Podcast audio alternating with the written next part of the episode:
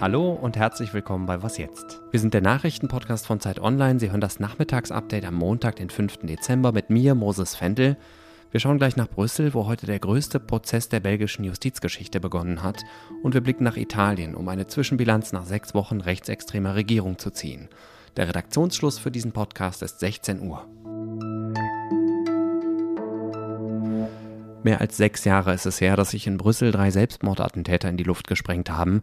Die Männer gehörten zur Terrormiliz IS. An einem Morgen im März 2016 war das. Zwei Bomben explodierten damals am Flughafen und eine in einer U-Bahn-Station in der belgischen Hauptstadt. 32 Menschen starben und mehrere hundert wurden zum Teil schwer verletzt. Heute hat in Brüssel ein Prozess begonnen, bei dem zehn mutmaßliche Verantwortliche und Helfer der Terroranschläge angeklagt sind. Auf der Anklagebank sitzen allerdings nur neun Menschen. Der zehnte ist wahrscheinlich in der Zwischenzeit in Syrien gestorben. Mit mehr als 900 Nebenklägerinnen und Klägern ist es der größte Prozess der belgischen Justizgeschichte. Er findet statt in umgebauten Räumen des früheren NATO-Hauptquartiers und soll bis zu neun Monate dauern. Für mich klingt das nach einem ziemlich bedeutsamen Ereignis. Ich hätte gedacht, dass der Prozess für die Menschen in Brüssel eine wichtige Rolle spielt.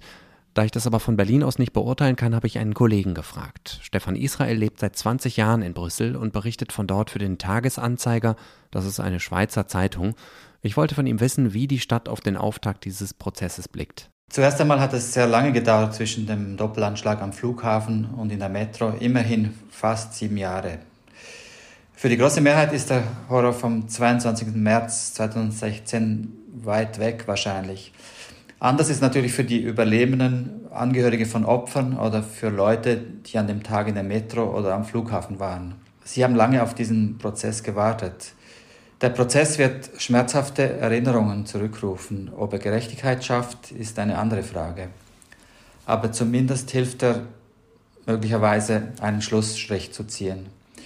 Ja, und der Prozess wird wahrscheinlich auch nochmal ein Schlaglicht auf das Versagen der belgischen Behörden werfen. Ein Teil der Attentäter war ja auch an den Anschlägen in Paris davor beteiligt. Sie haben Brüssel als sicheren Rückzugsraum nutzen können und waren hier ja auch lange unbehelligt. Da gibt es sicher auch für die belgischen Behörden immer noch ähm, viel aufzuarbeiten. Gut sechs Wochen ist es her, dass Giorgia Meloni ihr Amt als Ministerpräsidentin von Italien angetreten hat. Meloni ist ja nicht nur die erste Frau an der Spitze einer italienischen Regierung, viel bedeutender ist die Tatsache, dass sie eine Rechtsextreme ist, die in der Tradition des Faschismus aus den 1920er und 30er Jahren steht was dieser Rechtsruck für Italien bedeutet, das beobachten wir hier bei Was jetzt natürlich genau. Für eine erste Zwischenbilanz habe ich Michael Braun angerufen. Er lebt und arbeitet als freier Journalist in Rom. Hallo Michael. Hallo Moses. Spürst du irgendwas davon, dass da jetzt eine Rechtsextreme an der Macht ist? Sie gibt sich eher staatsmännisch in der Tat. Also es ist schon mehr die Rede von Patriotismus, Nation und so weiter. Aber das war es eigentlich. Es kommen keine harten, rechten, rechtsradikalen Sprüche von ihr in diesen Wochen. Die neue Regierung hat ja gleich zu Beginn ihrer Amtszeit eine diplomatische Krise mit Frankreich vom Zaun gebrochen. Hintergrund war der Streit um das französische Rettungsschiff Ocean Viking. Was lässt sich daran ablesen über die Migrationspolitik von Melonis Regierung? Nun, der neue Innenminister Matteo Piantedosi ist zwar ein Karrierebeamter, aber der war schon unter dem damaligen Innenminister Matteo Salvini von der Lega Kabinettsschiff im Innenministerium. Äh, wir reden also von vor vier Jahren, 2018, 2019. Und er knüpft direkt an diese Tradition an. Geschlossene Häfen, Schikanen für die NGOs, die im Mittelmeer retten, das wollte er fortsetzen und hat zunächst mal mehreren Schiffen die Einfahrt in Häfen verweigert. Eines drehte bei nach Toulon und der französische Präsident äh, Macron zeigte sich hinterher stinksauer, weil Meloni das verkaufte als eine Absprache mit Paris.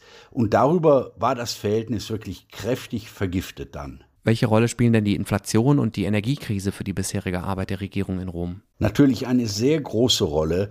Es ist schon ein enges Korsett, äh, eine Zwangsjacke können wir fast sagen, die diese Regierung trägt. Sie hat ganz wenige Handlungsspielräume. Sie weiß genau, sie kann nicht viel unternehmen, wenn sie nicht Krach mit Brüssel über den Haushalt kriegen will. Der wird diese Woche ins Parlament eingebracht.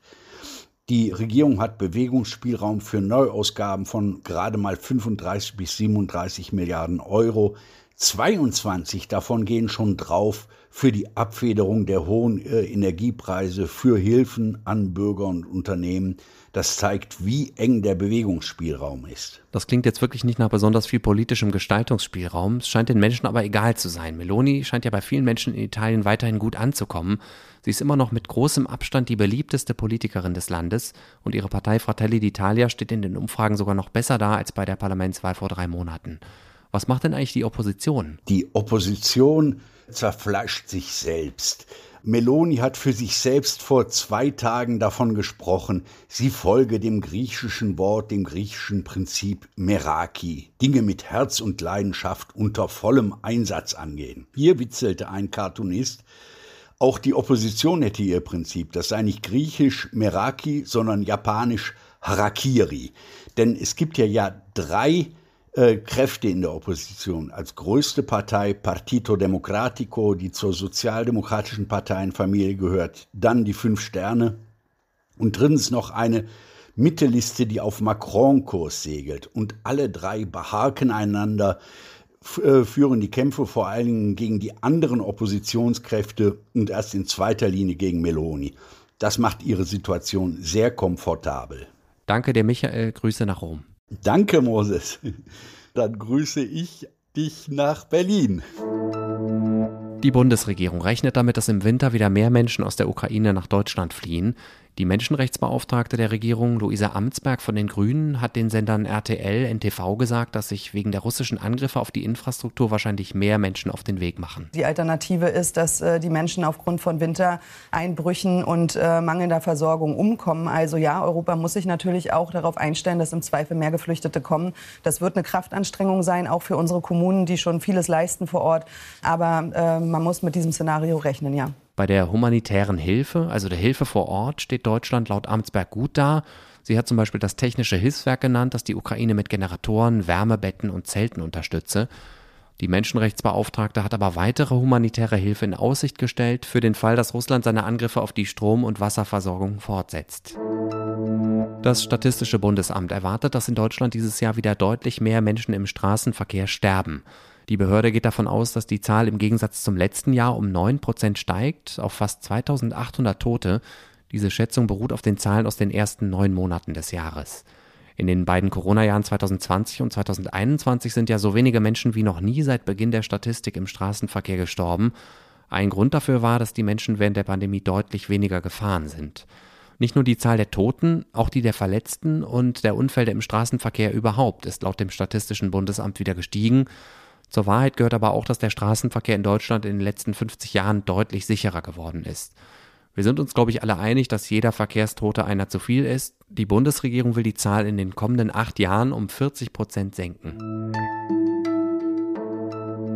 Was noch? Die Weihnachtszeit ist ja für viele die Zeit der Dominosteine und des Glühweins. Für andere ist es vor allem eine Zeit der Einsamkeit, weil sie zum Beispiel in einem Pflegeheim, einer Obdachlosenunterkunft oder im Waisenhaus leben um diesen Menschen eine Freude zu machen, läuft seit gestern wieder die Aktion Post mit Herz. Da können Sie auch mitmachen und einsamen Menschen einen liebevollen Gruß schicken. Einfach kostenlos registrieren unter www.postmitherz.org. In den letzten zwei Jahren hat die Aktion nach eigenen Angaben schon fast 200.000 Menschen erreicht. Erreichbar sind aber auch wir hier bei Zeit Online. Seit heute können Sie unser rotes Telefon anrufen oder uns eine Sprachnachricht schicken.